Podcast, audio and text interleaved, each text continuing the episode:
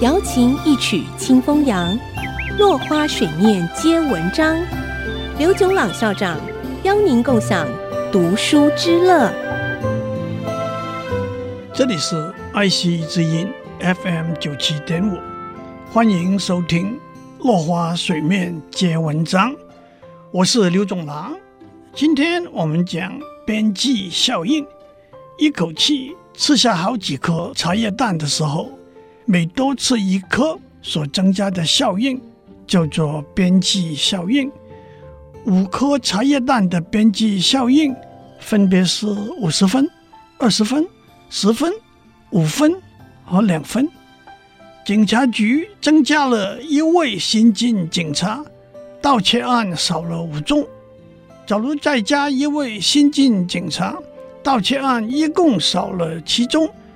再加进第三位警察，盗窃案一共少了八宗，因此每增加一位新进警察的边际效应，分别是盗窃案减了五宗、两宗、一宗。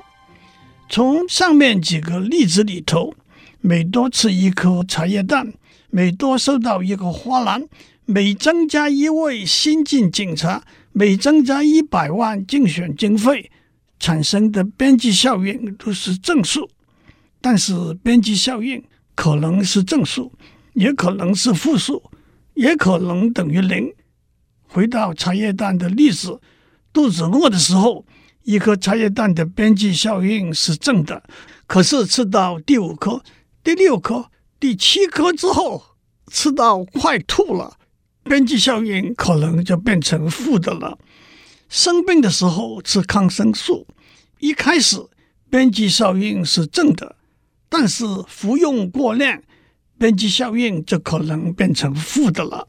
有一句老话：“一个和尚挑水吃，两个和尚担水吃，三个和尚没水吃。”也可以解释为：第一个和尚的边际效应是两桶水，第二个和尚的边际效应是负一桶水。第三个和尚的边际效应又再负一桶水，一斗米养个恩人，一担米养个仇人的意思也相同。边际效应也可能等于零。送报的人不小心送来两份当天的报纸，第二份报纸的边际效应就是零。一家五口去游乐场玩，买门票的时候，售票员说。今天买五送一，第六张门票的边际效应也是零。可食一滴如甘露，最后天杯不如无。口渴的时候，一滴水的边际效应很大；喝醉的时候，一杯酒的边际效应就是零了。上面讲的边际效应都是逐渐递减，这在许多现实的经济和社会行为里头。都会出现，因此也被称为边际效应递减定律。不过，在现实的生活里头，边际效应也是会递增的。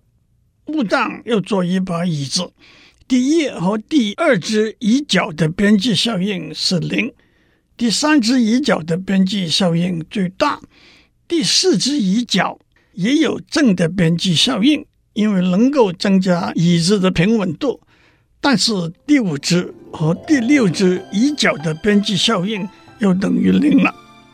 同样的道理，想打麻将的时候，第四个人的边际效应最大，第五个人的边际效应就可能是零，甚至是负的了。